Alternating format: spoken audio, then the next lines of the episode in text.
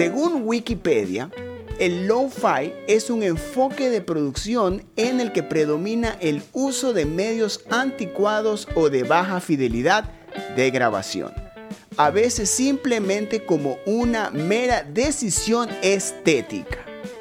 Pero para hablar de lo-fi en el 2021, debo traer representantes de ese sonido en la escena musical local. Para eso tengo a Chloe Silva y a Rosero por fin, por fin, en Ruidosa Caracola. Chicos, bienvenidos, ¿cómo están? Gracias, Lucas. Muy bien. increíble. Estamos súper felices de estar aquí. Una pregunta, eh, con lo que dice Wikipedia, ¿está, ¿están de acuerdo con lo que dice Wikipedia? ¿Cómo lo ven ustedes desde su punto de vista? O sea, yo creo que sí, nos define, o sea, a mí por lo menos me define 100%. Y como que eso fue como empezamos a hacer música, porque era como que no sé qué hacer, no tengo la forma de como que grabar y queremos hacer todas estas cosas y le empezó la pandemia. Entonces, sí, a mí sí creo que resuena conmigo bastante eso. Nosotros siempre hemos grabado con lo que prácticamente lo que tenemos a la mano. Y como siempre hemos grabado a distancia, eh, ya es como que normal para nosotros grabar así. Para Chloe grabar con el celular, y para mí literalmente con las tres cosas que tengo aquí en mi casa. Sí. Pero uno para llegar a esa decisión, o sea, si sabes que existen estudios de grabación, sabes de que, y tienes amigos en el medio que tienen estudios, tienes acceso a un estudio de grabación y decides grabar en casa, eh, ¿fue una decisión totalmente orgánica o una situación en la que ustedes dijeron, ok, esto puede traer, este sonido nos va a traer grabar aquí en, en casa, en cuarentena? O sea, yo al principio sí estaba con la idea de como que ah, ya tenemos que ir a un estudio y tenemos que grabar, pero es como que de estar ah, haciendo las canciones y armándolas, nunca estaba, yo por lo menos nunca estaba como que ya, esto es como quiero que quede, ya, y estoy completamente decidida que esto es como quiero que suene. Entonces era como que siempre decíamos, vamos a reunirnos y vamos a hacer como que toda la música en, como que juntos. Y nos empezamos a dar cuenta que ya solamente grabar separados estábamos haciendo las cosas súper fluidas. y, yo le dije a José como que, mm, no sé si como que pagar para ir a un estudio, pero como que no crees que suena bien la voz solamente con, como que grabando con un micrófono y también porque tengo un montón de ansiedad de cantar en un estudio, como que y todo eso de como que tengo que ser profesional y no puedo que se me salga un gallo, cosas así. Entonces se sintió tan normal hacerlo de esa forma y no sé, sentí que era como que mucho más relajado y me hacía sentir más confianza en grabar, básicamente.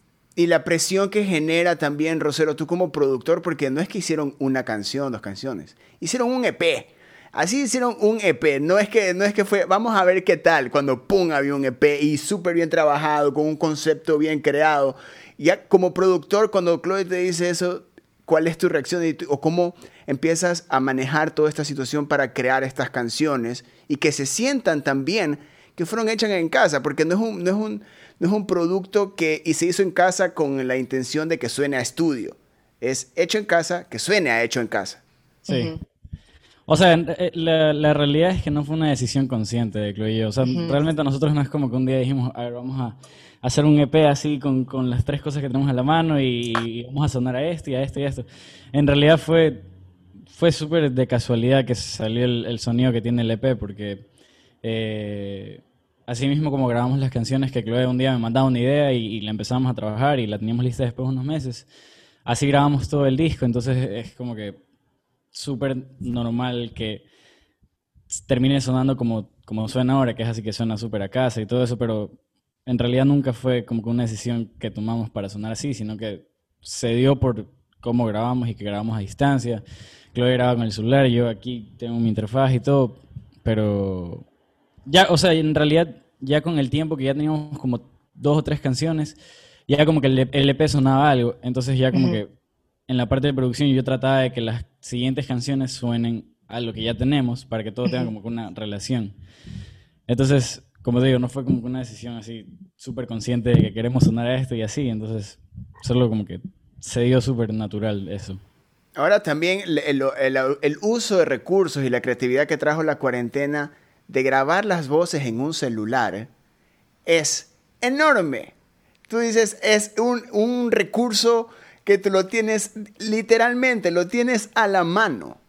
Chloe, ¿cómo, cómo te sentiste grabando en el celular cuando eh, sabes que, que, o sea, técnicamente, ¿no? Este, como que para un productor que capaz trabajó desde los 70, los 80, los 90, se encuentra con esta, de que con esto grabó las voces, dice, ¿qué es esto?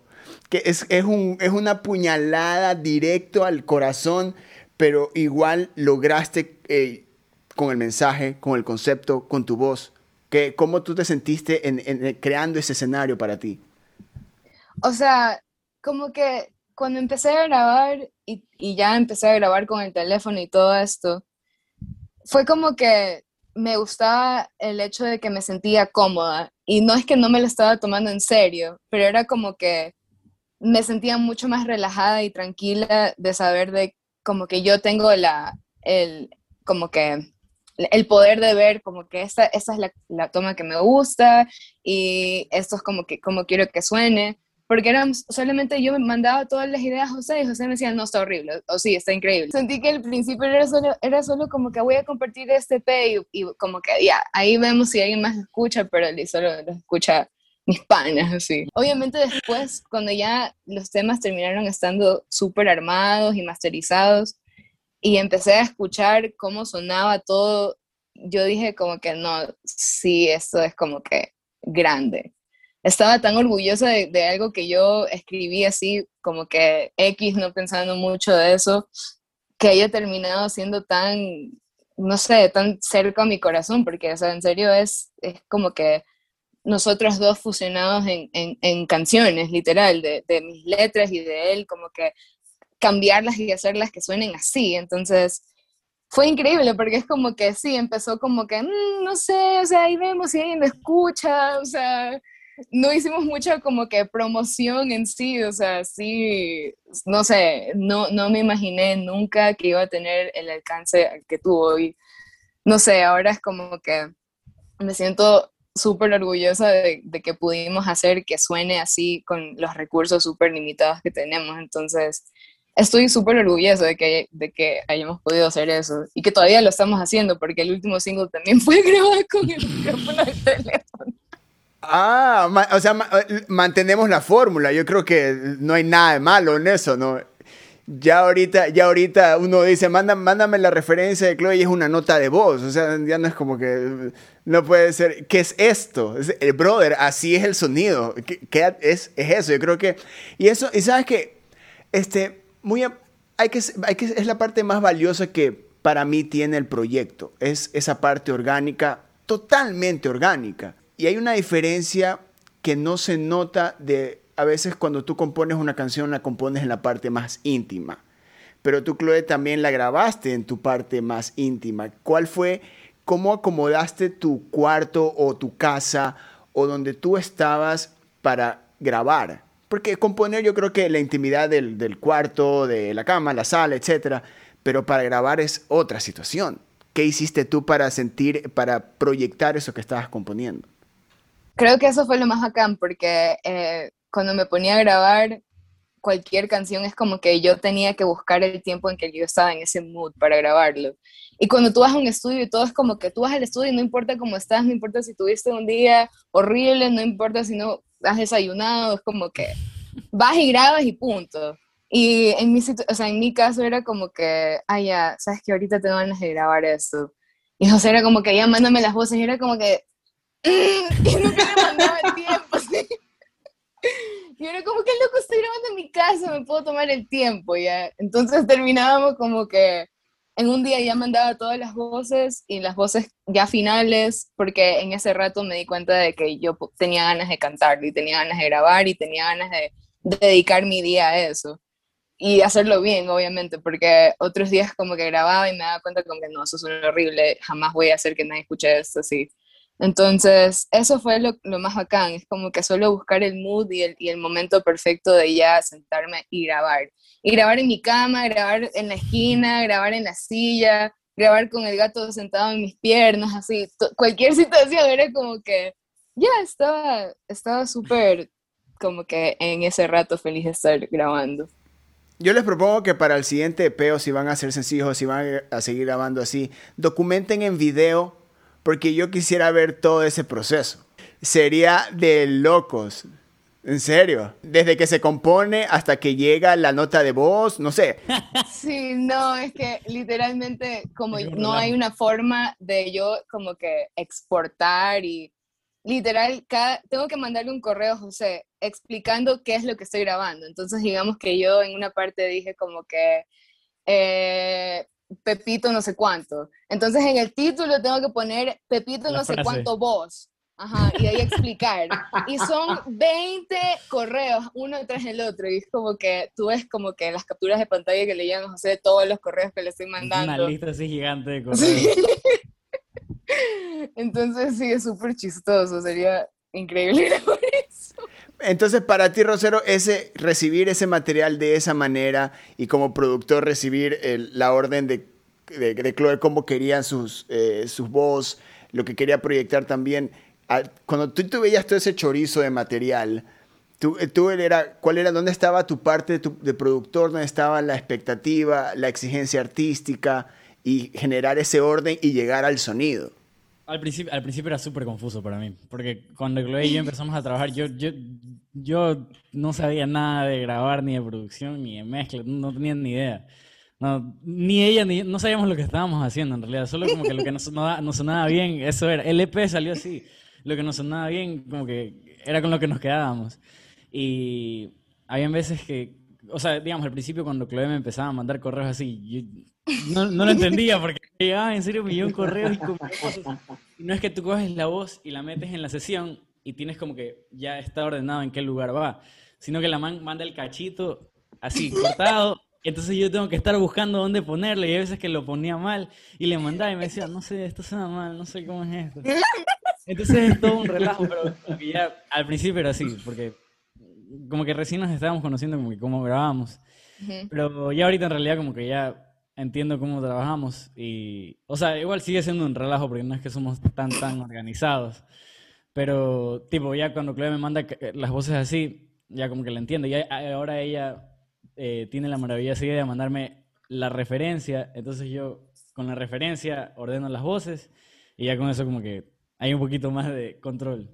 Pero en realidad sí hay veces que como que manda voces y yo las pongo todas y hay algunas que no suenan bien y las saco y las pongo y le mando como que con voces o sin voces y con cosas que ella pidió, con cosas que yo, yo siento que quedan mejor. Entonces como que nunca hay ningún tipo de discusión porque siempre estamos haciendo como que lo que yo quiero o lo que Chloe quiere, entonces siempre es como una mezcla de todo lo que los dos queremos. Entonces los dos tenemos como que el 100% de control de lo que estamos sonando. Y también desde, desde Tubat hasta Me Das Igual, no hay, no hay mucha diferencia, creo que hay un año, desde que salieron, ¿no? Me imagino, igual el proceso este de producirlo y escribirlo es mucho más tiempo. ¿Cuál es, ¿Qué ustedes sienten como diferencia en la manera de trabajar? Eh, ¿Qué tan fácil fue ahora o qué tan complejo fue ahora de, desde Tubat hasta Me Das Igual? Eh, yo respondo, porque siento que Siento que. es que el man no quiere hablar de como que su EP y no, no se da cuenta de lo increíble que fue ver a este niño transformarse en un artista y ya como que completar el paquete de, de, de, como que ya este eres tú y somos dos artistas trabajando juntos y nos apoyamos y todo se siente mucho más fluido porque, o sea, es súper real esto de que el man empezó y, no sabía cómo mezclar. Y yo no sabía qué estaba haciendo, no sabía cómo hacer para que suene bien mi voz. Entonces, cuando, como que ahora, después de todo este proceso que él ha hecho de, de aprender a hacer todas estas cosas, yo me siento como que súper en confianza de, yo le mando una idea y el man la desarrolla y punto, y se acabó. Y no le tengo que decir básicamente nada, solamente es como que eso pasó con la última canción, de que yo no estaba cómoda para nada porque la escribí y, y o sea, la, estaba tocando en el piano y él decía como que mm, no pega, no sé, hay algo ahí que no me gusta, tal vez tengo que cambiar la letra o ese acorde. Y el man como que, espérate, y terminó haciendo todo el instrumental y dije, ya, ok, ya, ya, ya, ya entendí. Y me insistió tanto como que esta canción pega, esta canción pega. Y terminé como que ya tengo que confiar en este man porque, o sea, todas las cosas que hemos hecho hasta ahora han salido súper bien porque es como que hacemos un buen equipo. Entonces, el man no se quiere dar el crédito que se merece de que ha aprendido cosas que le toma mucha gente como que aprender en bastante tiempo y en un año ya como que lo tiene ya ahí.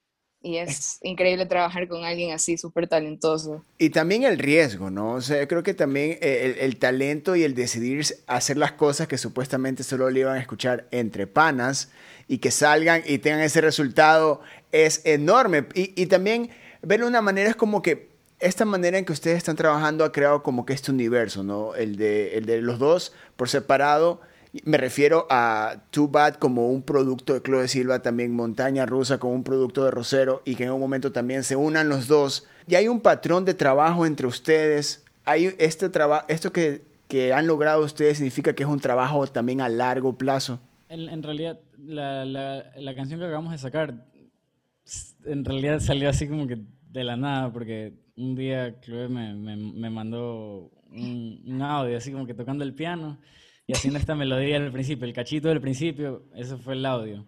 Y me lo mandó y me dijo, no, no está tanto esto. Y yo le dije, como ya, ya, y a mí, y a mí me encantaba la melodía, la melodía estaba súper linda. Entonces yo como que armé más o menos un instrumental y se la mandé de vuelta. Y ahí ella me mandó de vuelta la canción con el coro y su verso. O sea, nosotros realmente casi siempre nos quedamos con las primeras melodías que hacemos de las canciones, porque siempre como que son lo, lo, más bacán de, de, una canción es cuando coges la primera toma, porque es la, la, como que la primera impresión que tienes de, del tema. es como que lo primero que te sale. Y literalmente el verso de Chloe es el único que me ha mandado, no le cambió para nada la melodía. El verso que yo le mandé a ella es el único que hice. El coro fue lo primero que me mandó ella. Y esas fueron como que las primeras melodías que salieron, las primeras y las únicas. Y cuando ella me mandó la, la canción, tenía el coro como que en español y en inglés. Y, y estaba así, estaba, estaba en mi casa, creo que estaba jugando Wii. Y, y escucho la demo y estaba, así, estaba jugando Zelda y escucho, empiezo a escuchar y digo, ves, hijo. Y, y como que puse pausa el juego y subí. Y ahí escribí mi parte y se la mandé de vuelta. Y a Chloe le gustó. Y ahí ya como que teníamos como que mi verso, el verso de ella y el coro, pero todo estaba como que súper desordenado porque no teníamos como una estructura de la canción. Y la intro era larguísima, la intro duraba como, como 45 segundos, era un, una Como que, ¿crees que deberíamos como que recortarlo un sí, poquito? Sí, sí, sí, y la recortamos literalmente ya cuando estaba masterizada, sí. Yo quiero la versión con esa intro, yo quiero la versión con esa intro. Yo la quiero. Y, pero, no. y, y, y, un millón de cosas cambiaron en la canción, porque realmente cuando, cuando ya teníamos esas tres cosas, ya era cuestión de estructurarla. Y, y ahí hicimos la intro, uh -huh. eh, de ahí el, el primer coro, entra mi parte y ahí entra otro coro, y en la versión que teníamos ahí entraba el verso de Chloe, entraba otro coro y se acababa la canción. Uh -huh. Pero ahí como que yo, ninguno de los estaba, estábamos convencidos porque, porque la canción se sentía súper lineal. Entonces como que nos gustaba la canción, pero como que es como que ese 95% y falta ese 5% que no te convence. Uh -huh. Y y ahí un día eran como las 3 de la mañana y yo estaba moneando en la canción porque estaba en serio tratando de buscar qué, qué, qué se podía hacer para que para que tenga como una, una parte que, que, respire. Y me di cuenta que la canción todo el rato estaba con el beat ahí, todo el rato, todo el rato. Y entonces como que me di cuenta que la canción lo que le hacía falta era una parte, como un descanso de la canción. Y por eso es que entra esta parte después del verso de Chloe, que es como que todo se filtra y se quedan solo las voces arriba. Y entonces es como que tienes un, unos que son 15, 30 segundos de descanso de la canción. Uh -huh. Y entra el último coro, que es, esta man se volvió loca con las voces, me mandó una... que no sé qué era, y me dijo, tenemos que hacer, el, el, último coro tiene que ser una bestia, tiene que tener mil respuestas así entre tú y yo. Y yo no la cachaba, porque yo, yo soy horrible para grabar voces, a mí nunca se me ocurre nada con las voces, pero Chloe es que no usas el celular, usas micrófono. Claro, ese es el problema, no estás cachando la creatividad que te da. Dos años haciendo eso y aún no, aún no lo cachas. Dos años en lo mismo. y, y, y, literalmente le mandé eso, le gustó y me lo regresó el coro con, con casi como que todo ese, ese, juego de voces que hay en, en, el último coro. Y ahí como que ya le fui cachando la idea y ahí como que grabamos los dos Uh -huh. Y tuvimos las voces finales y se acabó el tema. Hay algo que a mí me, me, me, me, me fascina y me trae mucho de lo que ustedes logran, es de que El sonido lo-fi viene solo por el hecho de que se grabó en casa y usan ese recurso. Pero lo que ustedes hacen con los matices, que le meten, hay soul, hay, hay funk también, hay pop, pero ese pop ochentero y es como que tiene todas estas evoluciones y estos matices que solo el lo-fi es la técnica de grabación, nada más. Y, es, es, interesante y es yo creo que lo que define el sonido que están, han logrado los dos y también Claudio Silva eh, con, con, lo que tú logras vocalmente. Ya, este, estas partes, ¿cuáles son las influencias de los dos al momento de crear este universo que ustedes han creado? O sea, cuando yo recién hablé con José, era como que yo quería combinar básicamente todas mis influencias. Entonces, en ese tiempo yo estaba, bueno, estoy súper obsesionada con Erika Badu.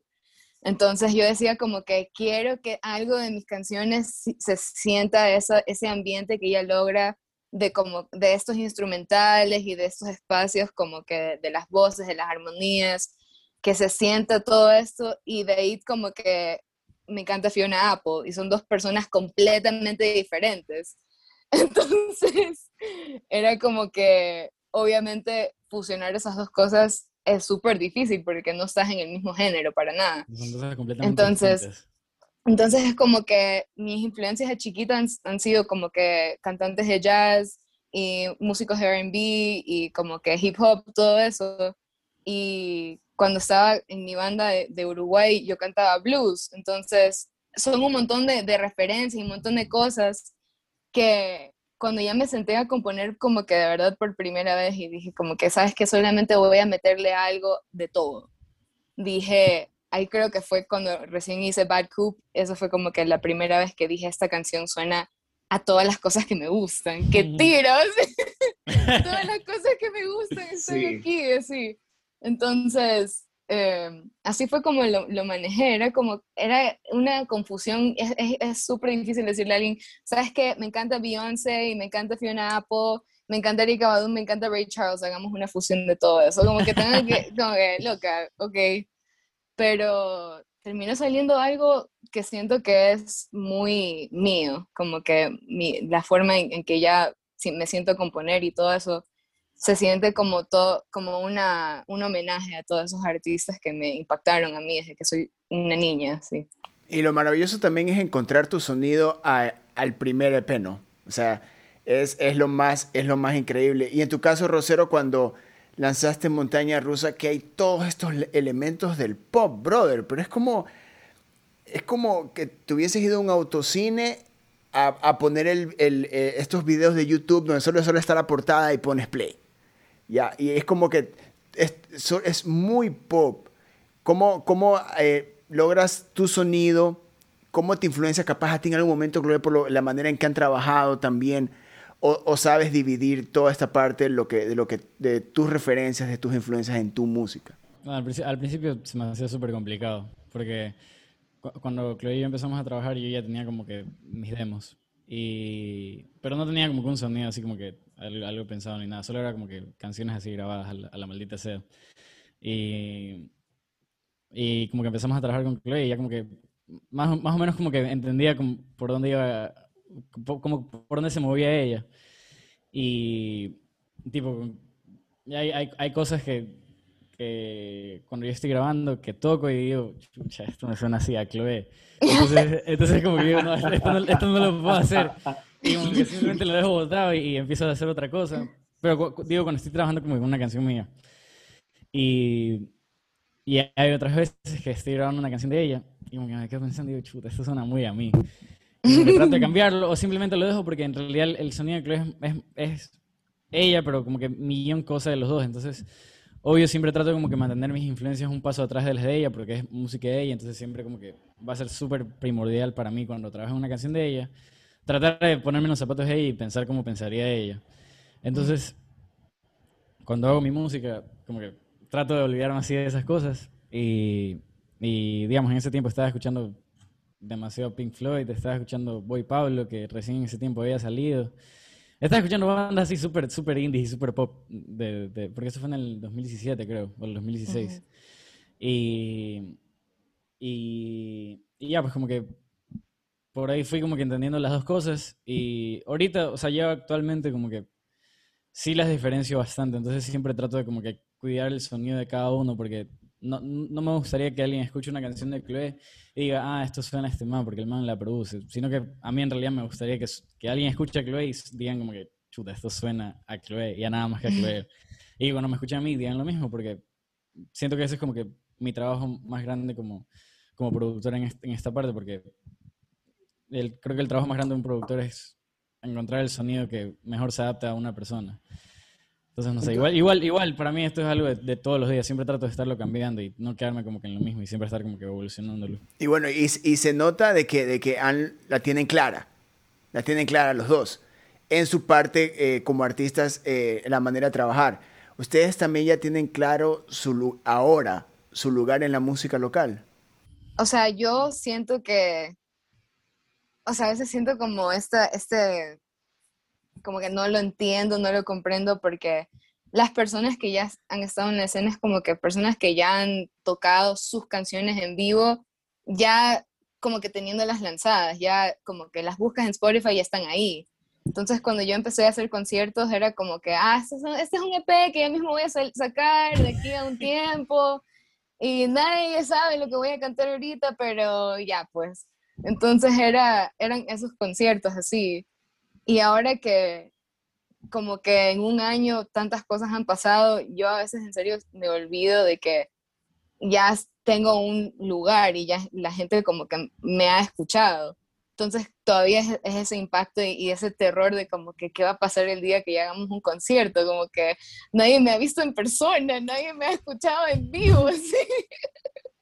Y es ese terror de como que no sé qué van a pensar, como que, ay, este man es enana, y esas canciones.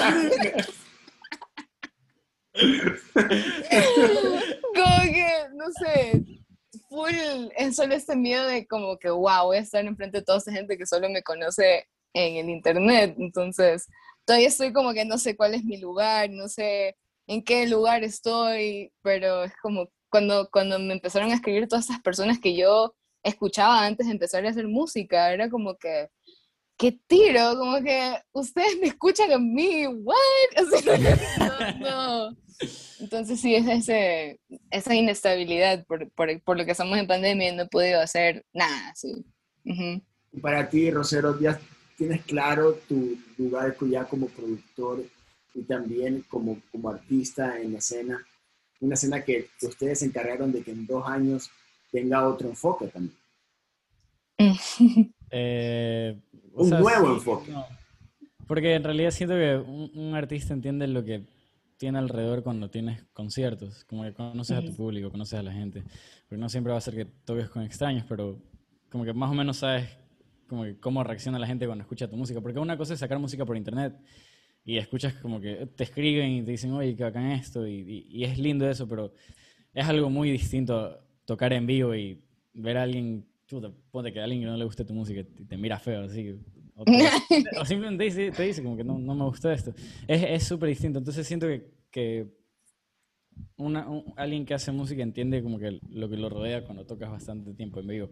Y es lo que dice Chloe, que hay artistas aquí que ya están 100% consolidados y tienen un puesto en la escena aquí porque llevan tanto tiempo tocando en vivo que ya como que tienen su lugar así en, en, festivales, en, en, donde sea, pueden llenar cualquier lugar.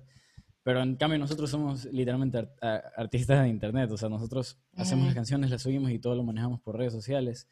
Entonces como que siento que como artistas todavía como que nos falta un poco descubrir millón cosas que es como que todo lo que engloba ser artista ahorita. Literal. Eh, ajá, porque no, no hemos Chloe y yo hemos tocado creo que dos o tres veces. Tres, cuatro veces. Ajá. Y, y, yo también he tocado así un par de veces en vivo, pero digamos, a mí personalmente me encantaría tocar con banda completa, pero no he podido porque las tocadas que he estado teniendo son súper, súper, súper chiquitas, con poquita gente, en lugares muy chiquitos, donde en realidad no se puede hacer mucha bulla, entonces siempre, siempre voy a estar como que quedándome con ganas de más, tocando, entonces todavía nos falta un millón para como que encontrar eso. Hay un como que, hay un como que dicho, no sé si es un dicho, pero es como que la experiencia completa que tienes de un artista, que es como yo percibo cuando he visto a alguien que me encanta tocar en vivo y solamente cuando veo, es como que los conoces, te gusta su estilo, los escuchas, te encanta su música y es como que la experiencia completa se, o sea, se culmina en cuando los ves en vivo y cuando ves su presencia en el escenario, o sea, quiénes son los manes cuando están en el escenario y si les importa que se le cayó el pelo en el ojo, si les importa que están poniendo caras feas mientras canta, porque es lo que me han dicho a mí, como que, ay, cuando cantas como que haces las caras más raras de todo el mundo, es como que parece que estás estreñida y después parece que vas a llorar y es como que es la experiencia de, de cómo un artista se presenta y eso a mí es lo que me, me da miedo, es como que yo soy, a mí mm, toda la parte de, escuchar un músico en vivo es lo que me importa, creo que más que cualquier otra cosa. Como que mis, quisiera que mis conciertos, cuando ya los pueda hacer, que sean experiencias y no solamente como que vas y escuchas a una man cantar. Aunque eso también es del hijo de cuando como que solamente vas y lo escuchas y son, es una man que canta increíble en el escenario y solo te quedas como que estoy enamorada pero también quisiera poner como que hacer un show, ya, hacer un, literal un show y que, y que se complete eso de como que no solo somos unos artistas en internet, sino que podemos hacer cosas mucho más grandes. Ajá este año, este, yo estoy seguro que este año va a ser el momento en el que vamos a, a ustedes verlos salir del internet y verlos en un escenario y, y completar la experiencia de, de, lo que ustedes nos están presentando.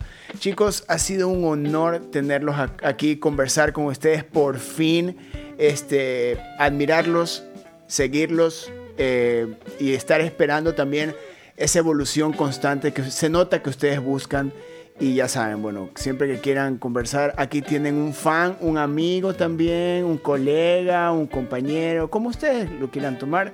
Y muchísimas gracias por haber estado en el podcast de Ruidosa Caracol. Gracias por, por invitarme. Muchísimas gracias, ha sido increíble hablar contigo. Sí. Gracias chicos. Ahí tienen representantes del sonido lo-fi pero artistas al 100%. Yo soy Eric Mujica y sigan tripeando más episodios de Ruidosa Caracola. Adiós.